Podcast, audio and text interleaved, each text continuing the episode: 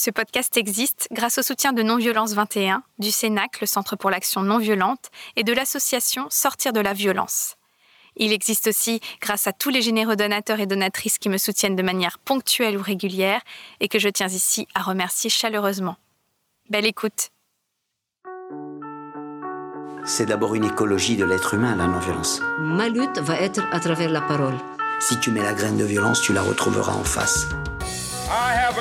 Ne jamais obéir. Urgence climatique, justice sociale. D'abord dénoncer le système. Mobilisation citoyenne. On ne peut pas être dans la violence et l'humanisme à la fois. Bienvenue dans le podcast La force de la non-violence. Parce que la force n'est pas l'apanage de la violence, parce qu'on peut changer cette croyance et toute notre culture. Je suis Célia Grincourt et je vais à la rencontre de personnes qui ont choisi la non-violence et les stratégies d'action qu'elle nous offre pour se faire entendre, révolutionner ce monde ou simplement espérer survivre. Être en colère, c'est la bonne santé, vous savez. Désobéissance civile de masse. Dans le changement politique, on n'a pas le droit de rester amateur. C'est une question de vie ou de mort. Il nous faut des armes d'instruction massive. C'est une lutte. Donc l'empathie est le levain de la non-violence. C'est ça notre espoir. Le droit à la non-violence. Le droit à la non-violence éducative. I still have a dream. Aïmsa. C'est mon enfant. Je l'éduque comme je veux, ce ne sont pas vos affaires, puisque c'est mon enfant. Comme avant pour les femmes qui appartenaient au mari, ces propos sur les enfants ont encore cours dans nos sociétés qui les considèrent comme des biens de leurs parents ou de l'État. Daliborka Milovanovic est féministe, ou plutôt mater-féministe comme elle dit, car elle s'élève non seulement contre les violences faites aux femmes et aux mères, mais contre ce déni de liberté et de dignité fait aux plus jeunes, qui provient selon elle d'une idéologie profondément ancrée dans la société patriarcale, la domination des adultes ou adultisme. De formation universitaire, elle a cofondé en 2009 la maison d'édition Le Être Myriadis, dont la ligne éditoriale est l'écoparentalité. Maman de quatre garçons instruits en famille, elle est la nouvelle présidente de l'OVEO, l'Observatoire de la violence éducative ordinaire, et à l'initiative de plusieurs groupes de recherche sur l'éducation, comme les États généraux de la liberté éducative, la révolte des mères ou l'allaitement et politique. Daliborka n'a de cesse de faire le lien entre l'oppression des corps et le patriarcat et mêle à son champ de réflexion théorique un champ pratique d'accompagnement des femmes et des mères qu'elle soutient de différentes manières, à travers le mouvement des Tentes Rouges qu'elle a créé, qui est un espace de parole dédié aux femmes, à travers son métier de doula ou à travers l'aide à l'allaitement grâce à la Leche dont elle fait partie. Mon invité appelle toute personne, jeune ou moins jeune, à se libérer de toute autorité supérieure. Pas étonnant qu'en préparant notre entretien, elle m'ait rappelé cette magnifique citation du poète Khalil Gibran. Vos enfants ne sont pas vos enfants. Ils sont les fils et les filles de l'appel de la vie à elle-même. Ils viennent à travers vous, mais non de vous. Et bien qu'ils soient avec vous, ils ne vous appartiennent pas. Dalibor Milovanovic, qu'est-ce que c'est pour vous la non-violence? La non-violence. Je préfère parler de violence plutôt que de non-violence en fait. Et moi je définis la violence comme tout acte qui est imposé à autrui sans son consentement, sans prendre en compte son point de vue, au mépris de sa personne, de sa dignité, de sa sensibilité. Alors, est-ce que peut-être vous pouvez préciser, parce que c'est vraiment ce domaine dans lequel vous êtes, on va dire, spécialiste, ce que c'est pour vous la non-violence éducative? Est-ce que je peux commencer par dire que l'intention éducative est une violence? Que même le concept d'éducation comporte en germe des actes qui vont être violents? Mais je vais essayer d'abord de répondre. Euh, bon, bah, on va utiliser le terme éducation puisque c'est un mot que tout le monde utilise. L'éducation, c'est l'ensemble des moyens mis en œuvre par une communauté, par une société pour euh, favoriser le développement des enfants. Donc euh, l'éducation, elle est au service des enfants. Elle doit favoriser le plein épanouissement de toutes leurs facultés physiques, psychiques, morales, etc dans les différentes idéologies éducatives, certains perçoivent le présent, donc les moyens, et d'autres perçoivent la fin. Pour certains, une certaine fin pourrait justifier n'importe quel moyen.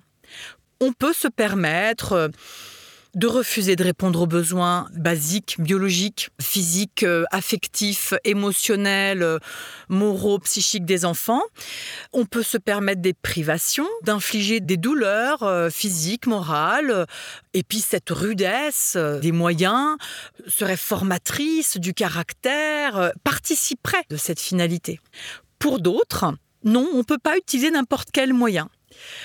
Les moyens rudes ne permettent pas d'arriver à la finalité qu'on s'est fixée, car elles abîment les êtres vivants euh, sensibles et fragiles que nous sommes. Donc on va essayer d'utiliser des moyens qui ne sont pas rudes.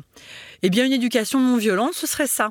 Ce serait vouloir parvenir à une finalité en employant des moyens qui, parce qu'ils seraient respectueux et doux, favoriseraient mieux l'advenue de cette finalité de l'éducation. Quelque part, c'est vraiment la philosophie de la non-violence, c'est que la fin est dans les moyens.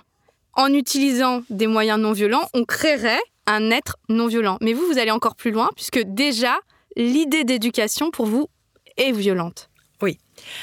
La question est très intéressante parce que je viens d'énoncer deux façons de voir comment faire advenir une finalité. Globalement, dans la société, tout le monde est d'accord sur la finalité, sans même voir que le fait même qu'il y ait une finalité est une violence. Simplement, ils ne sont pas d'accord sur les moyens. Et ceux qui prônent la non-violence vont dire Ah bah vous là qui prônez la violence, finalement cette finalité vous n'allez pas y arriver. Regardez d'ailleurs le résultat, ce que ça donne. Nous on va y arriver mieux que ça, sans jamais vraiment réussir à démontrer leur théorie, puisque la philosophie éducative qui est incarnée dans nos institutions n'est pas du côté des moyens non violents, elle est plutôt du côté des moyens violents. Donc Mm. finalement les non violents n'ont jamais réussi à faire la preuve de la force de la non-violence. c'est le nom de mon podcast. Ils n'ont pas réussi à faire cette preuve-là. Et puis, il y a d'autres personnes qui disent, mais la vraie non-violence, c'est de ne pas avoir de finalité. C'est de ne pas avoir de finalité extérieure à celle qui est l'autodétermination de chaque être et la direction que chaque être prend pour soi. Le problème, c'est de concevoir des projets pour autrui.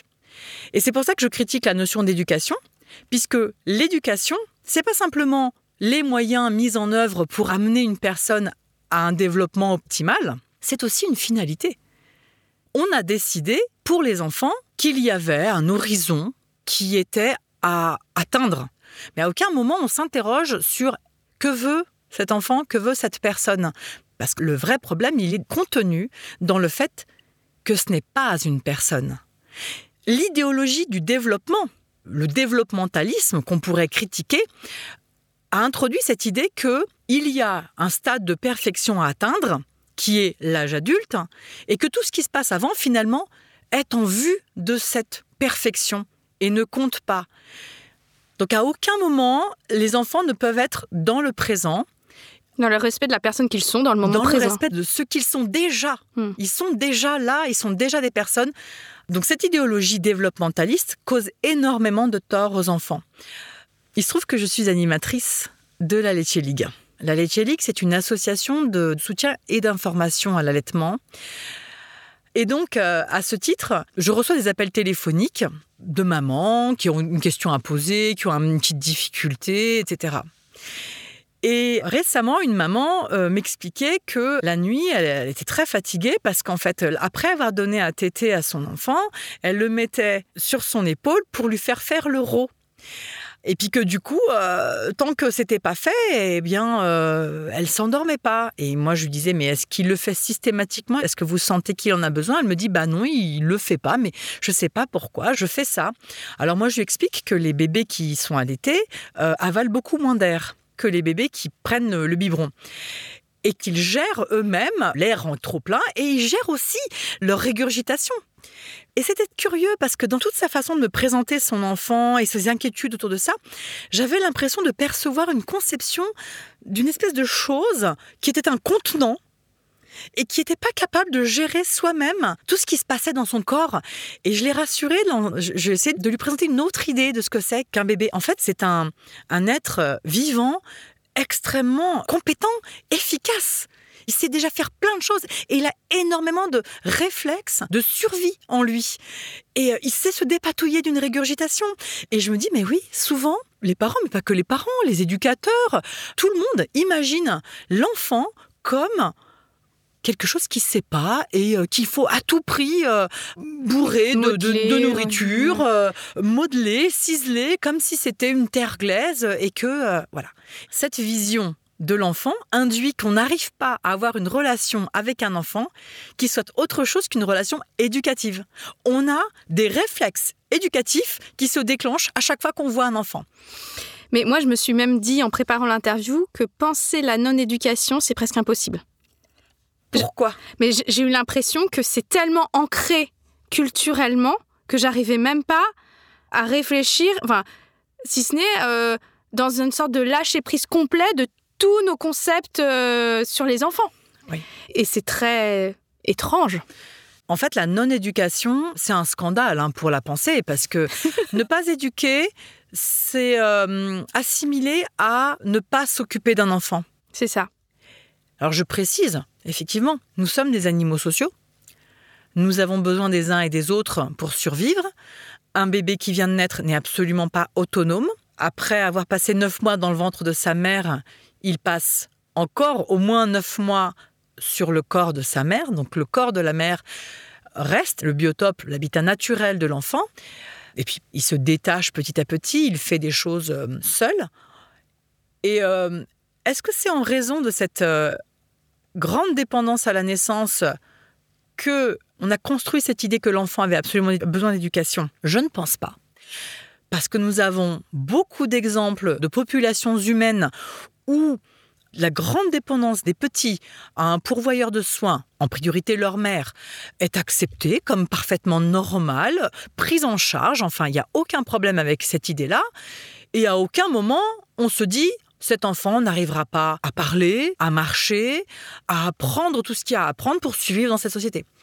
Qu'est-ce qui fait que dans nos sociétés occidentales, on pense que les enfants ont besoin d'une intervention musclée, assidue, continue des adultes pour apprendre tout ce dont ils ont besoin pour survivre dans une société Je pense, pour ma part, que le développementalisme, c'est une justification a posteriori. C'est-à-dire que ce n'est pas parce qu'on pense que l'enfant est incomplet que l'on intervient, c'est parce qu'on intervient avec des objectifs précis qu'a posteriori, on va justifier qu'il a besoin de cette intervention. Waouh. Et la raison pour laquelle on intervient, c'est précisément pour le façonner à un type de société, qui est la société patriarcale d'exploitation du vivant, des femmes, des mères, des enfants, des populations faibles, de tous les corps. Alors dans ce podcast, j'aime bien faire des allers-retours euh, entre euh, l'histoire de la personne, son expérience, ses combats. Et je me demandais justement par rapport à, tout votre engagement, euh, ces prises de position, surtout par écrit que vous avez, dans quel contexte et de quelle manière vous, vous avez été éduqué? Alors, mon éducation, l'éducation que j'ai reçue de la part de mes enfants, de mes... Beau lapsiste. Eh, on le garde ça. Oui, mes enfants euh, ont contribué euh, en grande partie euh, à faire de moi ce que je suis aujourd'hui. C'est indéniable. Alors, l'éducation que j'ai reçue de la part de mes parents est un mélange étrange de violence et de liberté. Ponctuellement, il arrivait à mon père d'être autoritaire, de nous mettre une fessée, de nous mettre une baffe, euh, etc. C'était pas quotidien comme ce que peuvent vivre des enfants. Alors, je précise quand même que je suis d'origine serbe, parce que c'est important, je pense. Et c'était très, très différent des témoignages que j'ai pu euh, entendre de la part de mes amis euh, français, ou en tout cas d'Europe de l'Ouest, où là, j'avais l'impression que la violence était beaucoup plus quotidienne, continue, insidieuse dans les paroles, dans ce qui était imposé à l'enfant, comme euh, ne pas poser les coudes sur la table, euh, se taire, euh, Alors vous, c'était plutôt très libre, Ah on non. mangeait quand on voulait, ou on dé... enfin j'en sais rien. C'est ça, une grande liberté sur tout ce qui concernait le corps. Et la gestion des besoins alimentaires euh, du corps, une grande liberté euh, dans les jeux pas tellement de contraintes non plus sur le sommeil. Moi, je me rappelle pas que ma mère me disait euh, euh, va te coucher à tout prix euh, ou des choses comme ça. Et quand je repense à mon enfance, je me vois vivre au milieu d'adultes. Et là, je pense à Jean Lidloff que je me permets de mobiliser là dans son livre Le concept du continuum. Elle décrit les Yekwana, qui est une population de chasseurs-cueilleurs d'Amazonie. Et Jean Lidloff explique que les Yekwana offrent à leurs enfants une éducation, je mets des guillemets, qui n'est pas centrée sur l'enfant. Et elle oppose ça à l'éducation à l'occidentale qui serait centrée sur l'enfant curieusement centrée sur l'enfant alors qu'elle en nie euh, les besoins fondamentaux, euh, etc. Et alors qu'est-ce que c'est une éducation qui n'est pas centrée sur les enfants? Ça veut dire que les enfants font partie du quotidien des adultes. Les adultes vaquent à leurs occupations, ils ont des tâches quotidiennes, et les enfants sont là derrière sans arrêt et ils observent les adultes. Moi, j'ai l'impression d'avoir expérimenté ça pendant mon enfance. Mes souvenirs d'enfance, c'est la musique et la lumière. Parce qu'après une journée de travail, euh, mes parents se retrouvaient avec les amis. Euh, D'ailleurs, euh, les amis pouvaient passer à n'importe quelle heure du jour et de la nuit parce que c'était un autre mode de vie. hein. Donc, euh, à 22 heures, euh, mon oncle toquait à la porte. Et puis, hop, c'est parti, on met un, un- un 33 tours et puis on, on chante, on rit. Et, et moi, j'ai grandi là-dedans, en fait. Et les enfants étaient tout le temps, tout le temps là. On n'était jamais congédiés. C'était pas une culture de la séparation, en fait. C'était pas une culture de la séparation nous. euh, adulte-enfant. Et j'ai aussi le sentiment que globalement, les gens étaient plus bienveillants, avaient beaucoup plus de considération euh, vis-à-vis des enfants, étaient beaucoup moins méprisants. Et quand mon père ou ma mère n'étaient pas juste avec moi, il y avait toujours un autre adulte hein, qui venait me réconforter. Et ça, c'est extraordinaire. hein. Et d'ailleurs, j'ai le sentiment d'avoir subi beaucoup plus d'injustice dans le cadre scolaire que de la part des adultes qui constituent ma famille. Et euh, ce qui m'a choqué quand j'ai commencé l'école, c'était la violence des enfants entre eux qui, maintenant je, je l'analyse, qui est en fait une violence vicariante, c'est-à-dire une violence qui se répercute depuis celle que les adultes infligent aux enfants et qui se répercute des enfants entre eux. Et puis par la suite, la violence des enseignants, des professeurs, dans leurs propos, euh, dans leur façon de s'adresser à nous. Je me rappelle de cette personne euh, à la cantine scolaire qui me forçait à avaler des épinards, qui apportait euh, un plat à base d'épinards en disant d'Alibarca, des épinards, en riant presque de, de- de me torturer. Et vraiment, les souvenirs que j'ai, c'était j'avais froid. Et toute la période de septembre à mai, c'était gris. Et quand je partais en juin en Serbie, bah, c'était du soleil. Et alors, vous avez donc fait un lapsus en disant que c'était vos enfants qui vous avaient éduqué, entre guillemets. Euh, Est-ce que vous aviez déjà remis en question le modèle éducatif avant d'être maman? Ou c'est vraiment en, en étant maman que vous avez euh, pris conscience de la violence éducative? Oui, tout à fait. Quand j'ai eu mon premier enfant, j'étais euh, pétrie de principes éducatifs. Je me disais que euh, je n'allais pas reproduire la même chose que mes parents. Et en fait, je me suis aperçue que je reproduisais certaines choses qui ne me plaisaient pas, euh, un peu malgré moi. Et ce qui m'a choquée, c'est l'état de détresse et même de, violence dans lequel pouvait me mettre un enfant qui hurle, qui, enfin, en l'occurrence, mon premier. J'ai pris conscience de ces choses-là à ce moment-là, mais j'ai le sentiment que ce qui a vraiment euh, constitué une réparation pour moi, ça a été le maternage proximal. Alors, qu'est-ce que c'est? Le maternage proximal, c'est une façon de prendre soin des tout petits qui implique deux choses, l'immédiateté et la continuité. L'immédiateté, ça veut dire qu'il n'y a pas de médiateur dans la relation. Le biberon est un médiateur, la tétine est un médiateur, la poussette est un médiateur. Même le livre est un médiateur artificiel. On n'a même pas besoin de livre en réalité. On peut raconter des histoires. Et puis il suffit de commencer, hein, et puis après. euh, L'immédiateté, donc le contact des corps. Portage, sommeil partagé, allaitement évidemment, et puis la continuité. La continuité, c'est le fait que la relation comporte très peu de ruptures. Or, dans le modèle traditionnel éducatif, la rupture, c'est quelque chose qu'on instaure le plus tôt possible. Et on dit même que ça fait du bien aux enfants. Et tout à l'heure, je vous ai dit que le modèle développementaliste était une justification a posteriori. Et bien là, on est dans le même cas de figure. La séparation, c'est quelque chose qui nous est imposé par un modèle économique. Et parce que on veut maintenir les hommes et les, fa- enfin les femmes en premier et les hommes aussi dans ce modèle économique-là, le modèle du salariat capitaliste, hein, Oui. puis je sors de chez moi pour aller travailler, etc., que l'on justifie a posteriori que les enfants auraient besoin d'autonomie le plus tôt possible et d'être séparés de leurs parents. Non seulement c'est bon pour les enfants, mais en réalité c'est même nécessaire. Une fusion maternelle serait nocive aux enfants.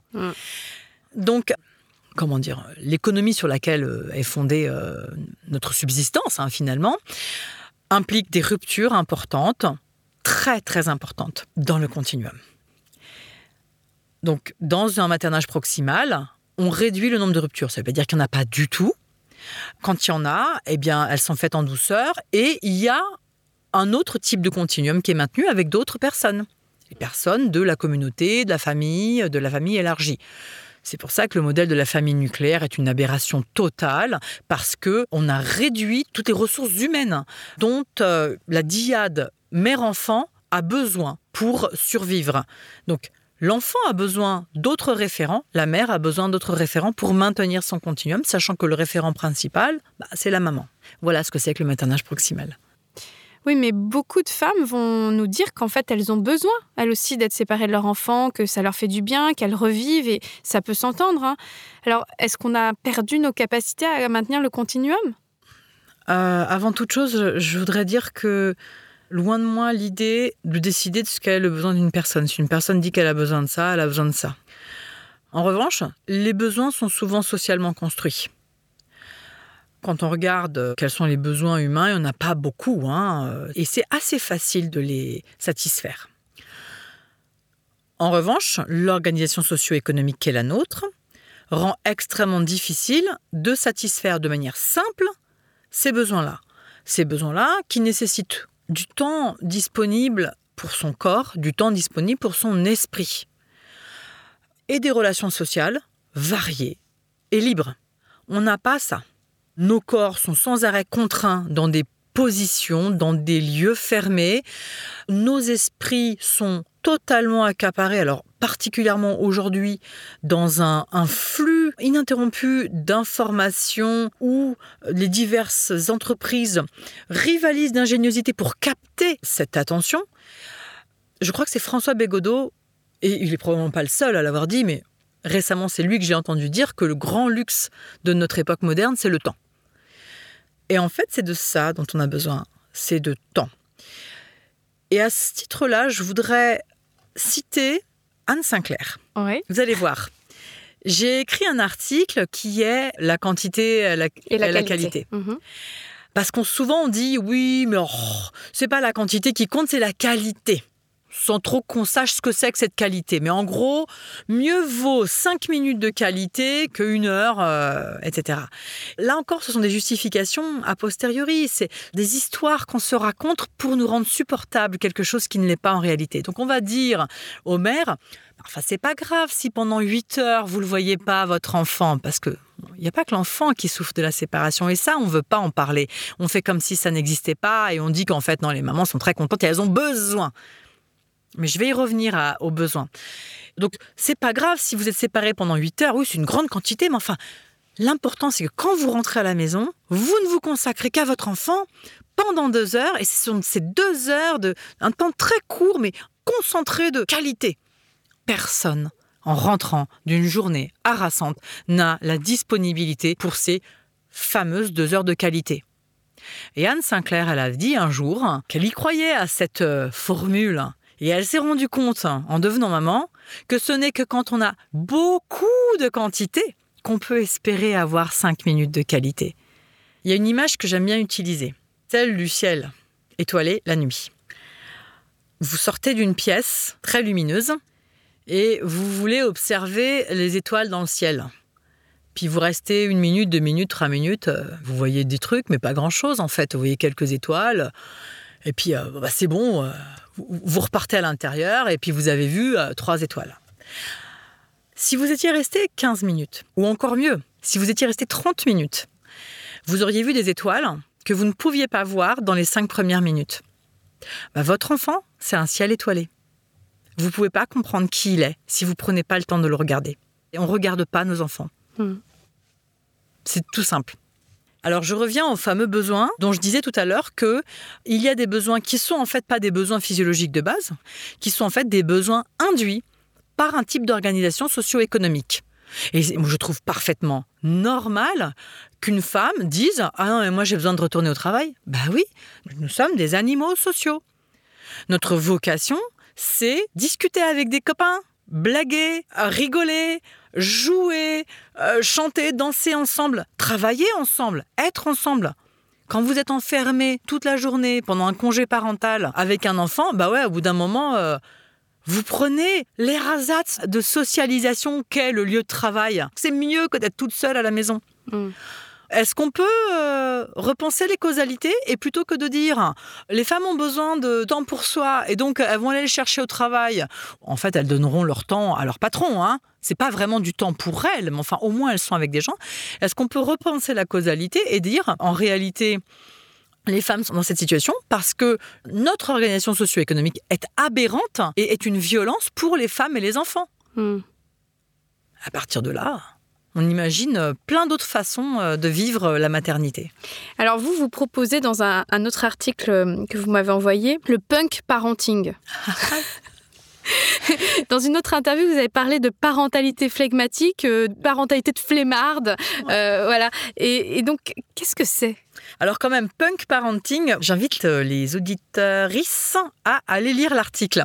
Parce qu'en fait, je développe toute une euh, analyse de ce que c'est que la philosophie punk et de montrer les liens entre la philosophie punk et l'écoparentalité. L'écoparentalité, vous définiriez ça comment? C'est un type de parentalité qui est soucieux d'écologie. C'est pas simplement la relation à l'environnement extérieur qui est une relation écologique. C'est aussi à l'intérieur de la famille, on a des relations écologiques. Mm. Et des relations écologiques au sein de la famille, ce sont des relations qui sont non violentes, qui sont respectueuses des besoins des uns et des autres. Mm. Alors, flegmatique. Flegmatique, ça c'est moi. On m'a toujours dit que j'étais quelqu'un de flegmatique. C'est-à-dire que rien n'est grave, tout passe. Tout ce que vous vivez aujourd'hui, ce seront des anecdotes à raconter plus tard. Il y a un bout du tunnel et vous prenez pas la tête. C'est tout le contraire de la façon dont vivent euh, leur parentalité les parents d'aujourd'hui. Ils sont bombardés de conseils.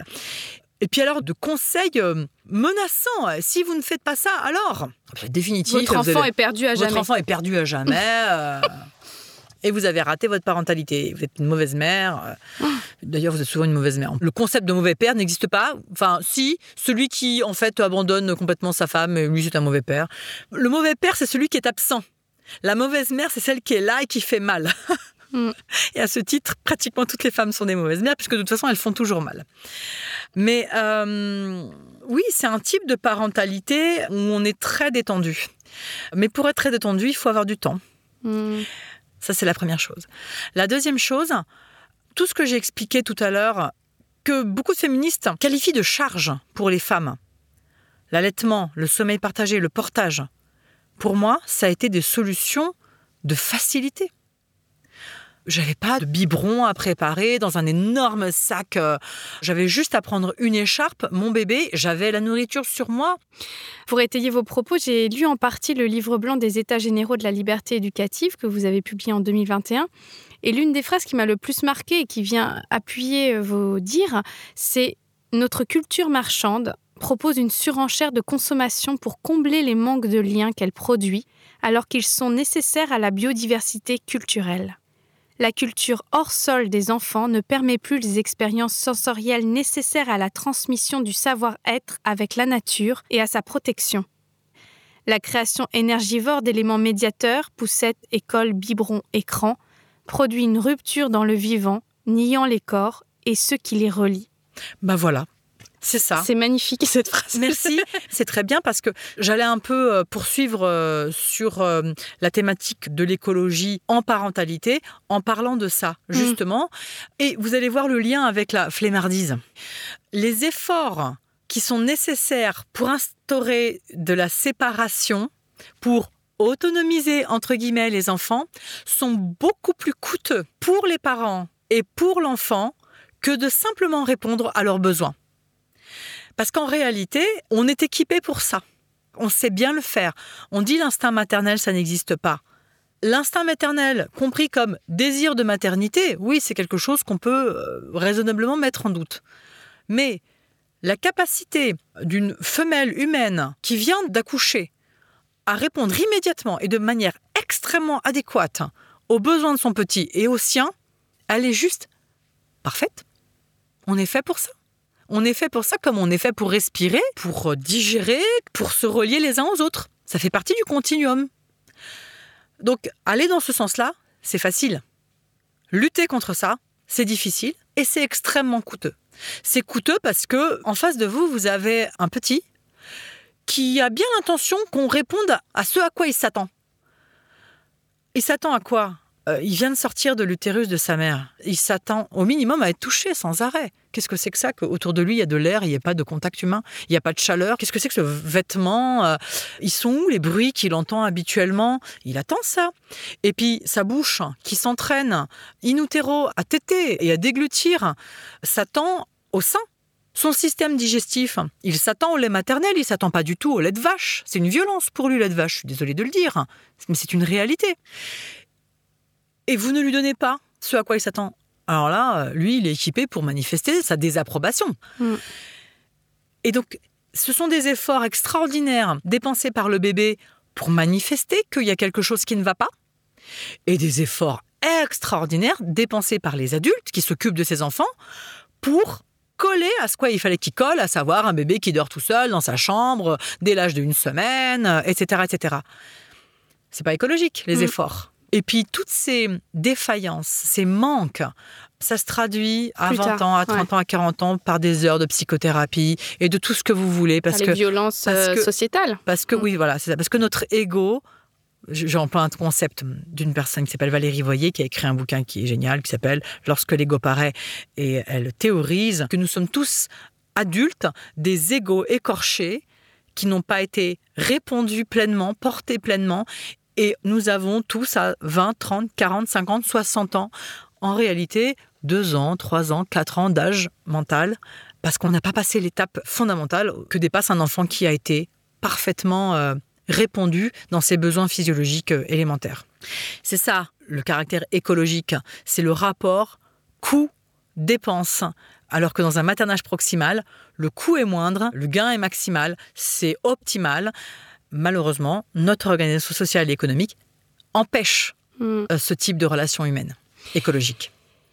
Alors dans l'un de vos articles intitulé Pour en finir avec la domination patriarcale sur les femmes et les enfants, vous dites L'oubli, voire le tabou de la maternité peut être le point aveugle des luttes féministes, la maternité étant le statut contre lequel les discours fondateurs du féminisme se sont construits.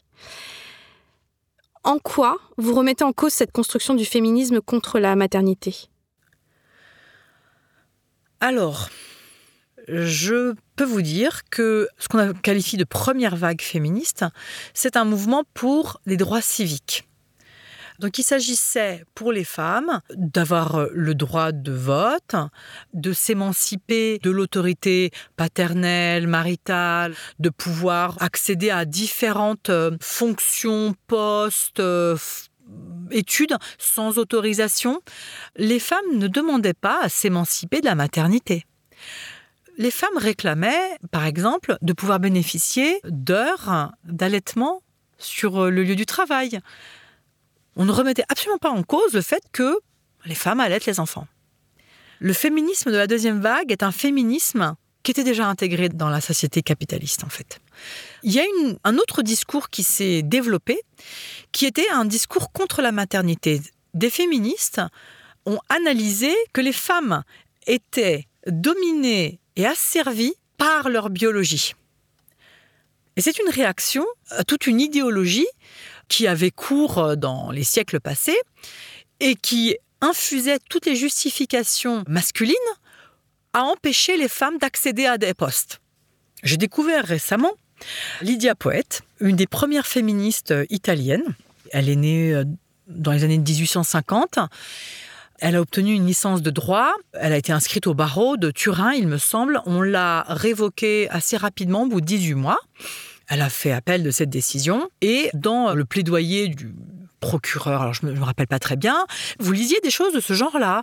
Les femmes, en raison de leurs règles, en raison de leurs humeurs, de leurs hormones, etc., etc., ne pouvaient pas avoir le calme et la sérénité que nécessitait le jugement dans des affaires sérieuses, etc. Noir sur blanc, hein, euh, donc des justifications biologisantes les féministes, à partir des années 50, euh, Simone de Beauvoir, ont commencé à se méfier de la biologie. Puisque c'est par là qu'on les attrapait, il fallait justement nier cette biologie finalement.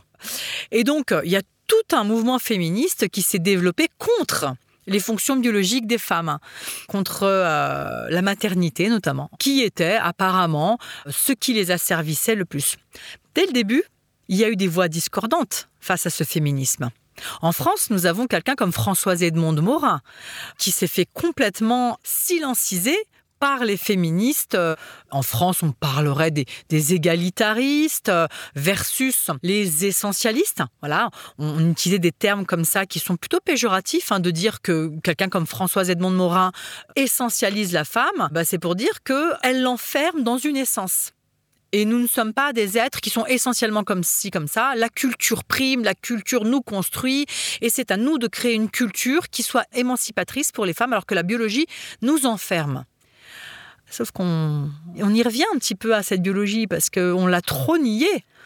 À force de nier nos besoins biologiques, on a aussi nié les besoins biologiques des enfants ce qui se passe dans notre corps a physiquement une influence sur euh, le corps de notre voisin, sur le corps de nos enfants, sur le corps de nos amis, sur le corps de nos collègues. On ne peut pas nier ça. On le sait, on le comprend maintenant avec la conscience écologique qui s'éveille. Et ça, c'est un autre lien en fait avec l'écologie et la parentalité. Mais c'est vraiment cette suspicion à l'endroit de la maternité qui est caractéristique de cette deuxième vague féministe qui n'était plus axée sur les droits civiques, mais plutôt sur s'émanciper de sa biologie et des contraintes de son corps auxquelles nous ont assigné les hommes, en fait. Hmm. Voilà. Mais est-ce que la, la, théorie du genre dont on parle beaucoup maintenant n'est pas une, un prolongement de ces mouvements-là. Il me semble que euh, oui. Il y a des affinités et des liens euh, évidents entre cette deuxième vague féministe et les théories du genre. Le genre, euh, qui est un concept extrêmement intéressant hein, pour montrer la, la construction du féminin et du masculin dans nos sociétés. Et donc, euh, à côté du sexe, il y a le genre. Mais effectivement, on, arrive aujourd'hui à une forme de confusion, en fait, euh, qui euh, rend difficile de penser le biologique dans l'humain, qui est pourtant là et qui nous rappelle à l'ordre. Et je vais encore citer François Bégodeau parce que je viens de l'écouter en arrivant chez vous. Euh, il disait Le langage, c'est quelque chose d'extraordinaire. Il me permet de dire des choses comme Je suis un schtroumpf. Alors, mon corps n'est pas d'accord avec ça, mais je peux le dire. voilà, mais c'est très difficile de nos jours euh, et on comprend pourquoi. On comprend les filiations conceptuelles, historiques qui ont mené à ça. Mais pourtant, c'est nécessaire de pouvoir identifier cette réalité biologique qui est celle du corps féminin parce qu'il faut pouvoir identifier les violences que les femmes subissent en tant qu'elles sont des femmes et que les mères subissent en tant qu'elles sont des mères. C'est-à-dire que les femmes subissent des violences en contexte de maternité et ces violences se répercutent sur les enfants. Et alors, est-ce que c'est votre projet justement avec la révolte des mères, ce collectif que vous avez créé, de mettre ce point-là en lumière? Tout à fait. Alors on parle de première vague, deuxième vague féministe. La troisième vague, c'est celle qui est en cours, qui est démarrée avec MeToo et qui serait en fait la révolution de l'intime.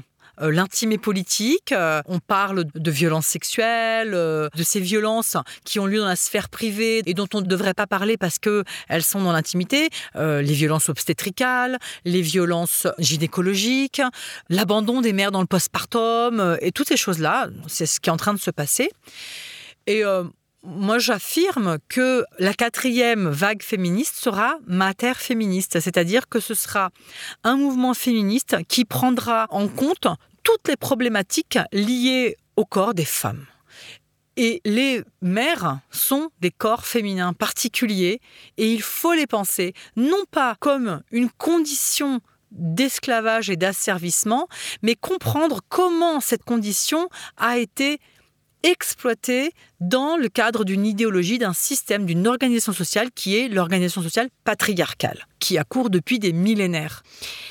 Vous voulez libérer donc les mères et libérer les enfants. Et vous allez même encore plus loin parce que moi j'ai cru comprendre que vous remettiez en question le statut de mineur.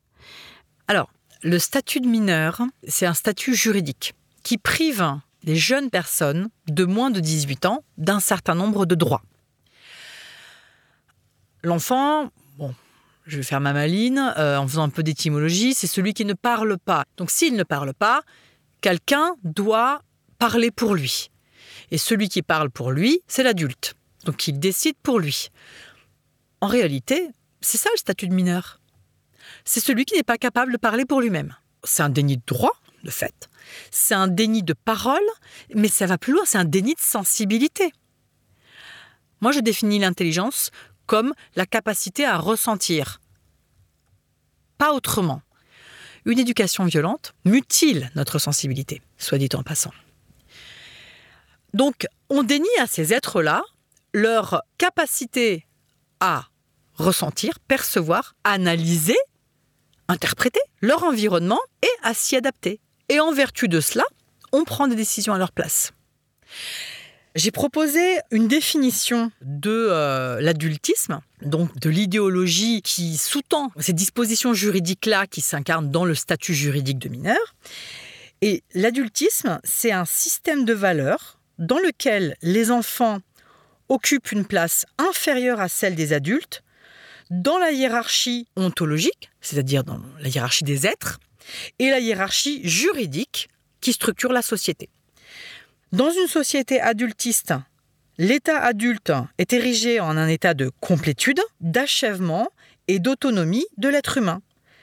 Un état donc ontologiquement supérieur à l'état d'enfant, qui lui est caractérisé par son insuffisance, son incomplétude, son inachèvement, et la nécessité de son hétéronomie. Qu'est-ce que c'est l'hétéronomie? C'est le fait que nos lois nous sont prescrites de l'extérieur et pas par nous-mêmes. L'autonomie, c'est le contraire de l'hétéronomie. Les sociétés adultistes distinguent ainsi un statut mineur et un statut majeur plutôt que d'admettre le principe égalitaire du statut unique de la personne. Et ce statut unique mettrait tout être humain, quelle que soit sa condition d'âge, au même niveau de dignité et de droit. On dit que c'est pour protéger les enfants. La bonne blague. Je sais qu'il y a effectivement des répercussions du fait de ce statut-là sur la manière dont seront jugées certaines violences d'adultes, etc. Par exemple, une violence contre une personne mineure est une circonstance aggravante d'un délit. Enfin, voilà. Il n'empêche que, dans les faits, qu'est-ce qui se passe? Ce statut mineur justifie davantage des abus, justifie qu'on maintienne les enfants euh, dans un état de soumission et dans une incapacité à s'autodéterminer, à décider pour eux-mêmes. Alors vous êtes la nouvelle présidente de l'OVEO, l'Observatoire de la violence éducative ordinaire. Qu'est-ce que vous avez envie d'accomplir au sein de cette association? Alors, moi j'ai envie de donner mon énergie à l'OVO. Alors j'ai toujours été adhérente depuis sa création. Et les idées que j'ai en tête, hormis continuer à proposer des articles, des analyses, c'est peut-être euh, aller encore plus loin dans la déconstruction de la domination adulte, montrer le continuum entre les violences spectaculaires et les violences banales. En réalité, il n'y a aucune rupture qualitative entre la violence spectaculaire, un enfant secoué, un enfant balancé par la fenêtre, un enfant violé ou des choses de ce genre-là, et un enfant à qui on refuse le droit de parole, à qui on dit tais-toi, finis ton assiette, à qui on met une fessée. C'est un continuum en fait. Et cette violence, c'est le logiciel de notre société patriarcale, capitaliste. Et euh, montrer qu'il y a un continuum entre les deux, ça permet de montrer que cette personne qui commet une violence spectaculaire, la société en est responsable. Mhm. Nous sommes tous responsables. Nous avons fait des choix de société violente. C'est une idéologie adultiste qui est le fondement des violences aussi bien spectaculaires que des violences banales. Ensuite, alors moi j'aimerais beaucoup reprendre peut-être le projet d'une nouvelle loi sur les violences éducatives. À l'heure actuelle, les dernières victoires obtenues euh, sur le plan juridique, c'est que l'autorité parentale doit s'exercer sans violence. Très bien. Mais dans cette formule-là, la société est déresponsabilisée. Le parent est laissé seul face à sa violence. Et la violence qu'il exerce contre ses enfants, il en est le responsable unique et personne d'autre. C'est pas les choix de société, c'est pas la manière dont ces choix s'incarnent dans nos institutions. Et la violence institutionnelle n'est jamais montrée du doigt. Jamais. C'est comme si elle n'existait pas. En réalité, l'enfant doit acquérir un statut juridique équivalent à celui de l'adulte. Et à ce moment-là, aucune autorité, qu'elle soit parentale ou étatique, institutionnelle, euh, éducative ou quoi que ce soit, n'a le droit d'exercer des violences contre les enfants. Et en vertu de l'existence d'une telle loi, peut-être que les enfants pourraient avoir recours à l'OVO pour demander que des rappels à la loi soient faits aux adultes qui leur euh, infligent des violences. Alors justement, il y a en ce moment une charge considérable qui est faite dans différents médias à la suite d'une certaine psychologue, Caroline Goldman, qui dénonce les dérives de l'éducation dite positive et prône un retour à une éducation plus autoritaire, avec notamment l'idée que c'est pas du tout violent de mettre un enfant dans sa chambre quand il dépasse les bornes, etc. Qu'est-ce que vous pensez de cette charge? Est-ce que, au fond, c'est positif parce que le, le, respect des enfants devient trop important dans l'idée sociétale? Ou est-ce que euh, ça vous révulse? Il est évident que cette euh, charge conservatrice ressemble un peu à un retour de bâton. C'est-à-dire que, euh, oui, les idées euh, liées à l'éducation non violente, à la bienveillance, au respect des besoins, ce sont des idées qui se propagent, qui sont de plus en plus acceptées. Et je pense que ça ennuie toute une frange qui entend bien conserver son pouvoir et sa domination sur les enfants. Caroline Goldman évoque des parents totalement épuisés par l'éducation positive. Mm. Peut-être qu'il y a quelque chose qui est vrai dans ce qu'elle dit. Mhm. Ouais, les parents, on leur explique que euh, les enfants, faut pas leur faire ça, ça leur fait du mal, il faut être bienveillant, il faut les écouter, etc., etc. Et par ailleurs, on remet rien en cause. Rien, rien autour qui nous fait violence à nous-mêmes. Donc, c'est ça, commencer par remettre en cause ce qui nous fait violence à nous-mêmes. Mm. Et ensuite, on pourra remettre en cause les violences que l'on exerce sur nos enfants. C'est extrêmement difficile d'adopter une éducation positive bienveillante dans un monde globalement violent. Mm. Et euh, peut-être que quand on vous parle de non-violence éducative et d'éducation positive, on ne vous parle pas de ça. Ah non, on remet pas en cause le fait que demain matin, vous allez les réveiller à 7 heures pour qu'ils aillent à la crèche ou à l'école. Non, ça, on ne le remet pas en cause. Parce que vous vous rendez compte, si on commence à remettre en cause ça, on remet en cause tout. Mm. C'est le chaos. C'est l'anarchie. C'est l'anarchie. Voilà. C'est la quadrature du cercle, en fait. Mm. On vous dit, soyez violents avec vos enfants, mais de manière non violente. Et là, on revient à ce que vous disiez au départ. L'objectif de l'éducation, c'est la non-violence. C'est pas un objectif qu'on impose aux enfants sans recueillir leur consentement et on cherche juste un moyen non violent de le faire. Ben non. En plus, si vous faites croire à votre enfant qu'il est libre et que d'un coup vous dites non mais en fait non en vrai, t'es juste libre de choisir la couleur de ton manteau, mais tu sortiras de toute manière. Eh ben là, il va péter un câble. Hein. Et puis, euh, le parent débarque dans le cabinet de Caroline Goldman, parce qu'apparemment Caroline Goldman a plein de clients qui viennent lui parler de à quel point ils ont du mal avec leurs enfants qui gueulent. Et en fait, c'est l'éducation positive. C'est le fait d'être non violent avec eux qui leur fait du mal. Ça, c'est incroyable. C'est une mauvaise femme monumentale. D'abord, si l'éducation non violente était si propagée que ça dans la société, ça se saurait. Hein. Promenez-vous dans la rue. Euh, voilà. Là où il me semble que ces conservateurs en éducation ne sont pas très honnêtes et pas très sincères, c'est d'oublier de dire que ces parents reçoivent des injonctions contradictoires. Donc d'un côté c'est bien parce que on voit qu'effectivement là il y a une riposte qui se met en place. Il y a des énergies contre-révolutionnaires chez Pleu et chez Goldman et chez euh, d'autres. Donc c'est positif. Est-ce que ça me révulse? Non, Parce que je trouve ça trop facile de leur répondre, en fait.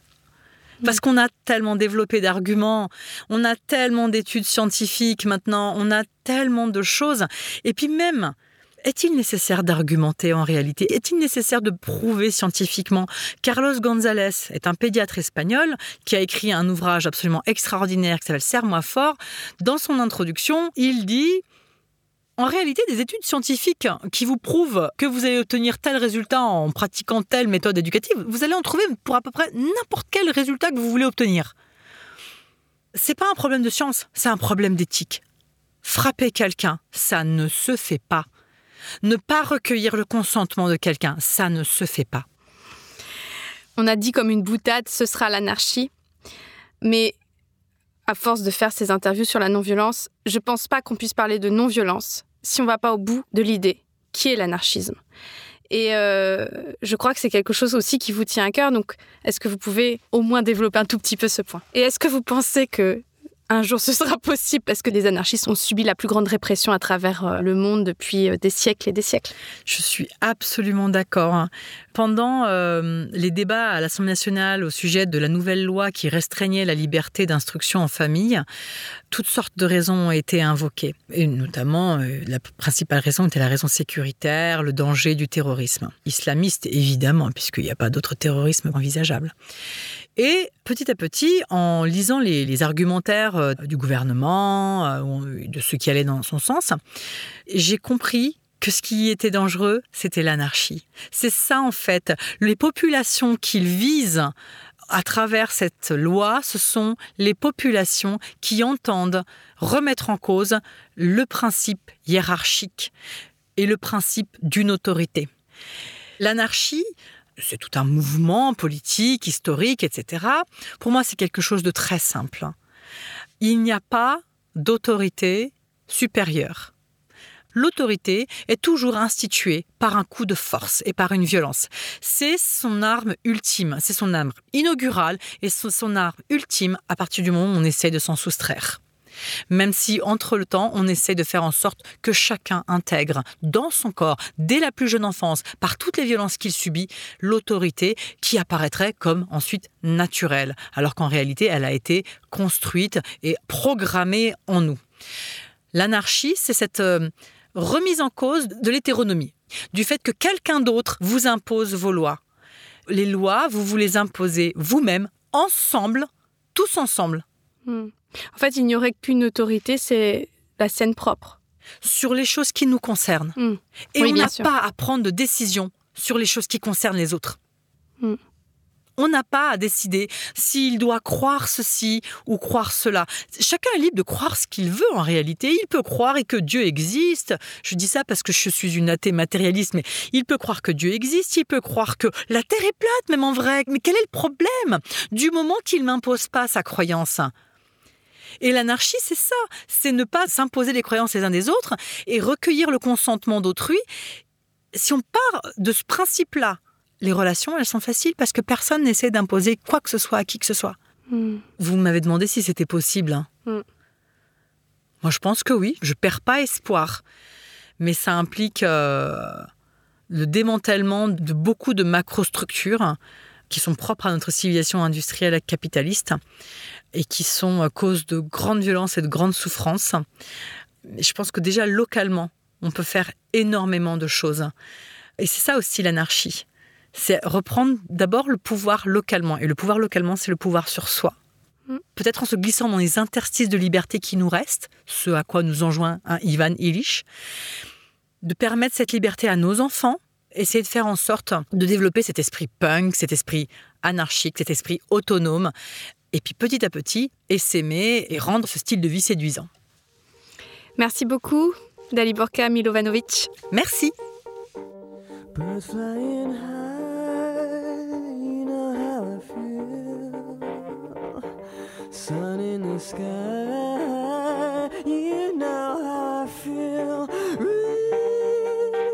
Drifting on by, you know how I feel. It's a new dawn, it's a new day, it's a new life for me. And I'm feeling good.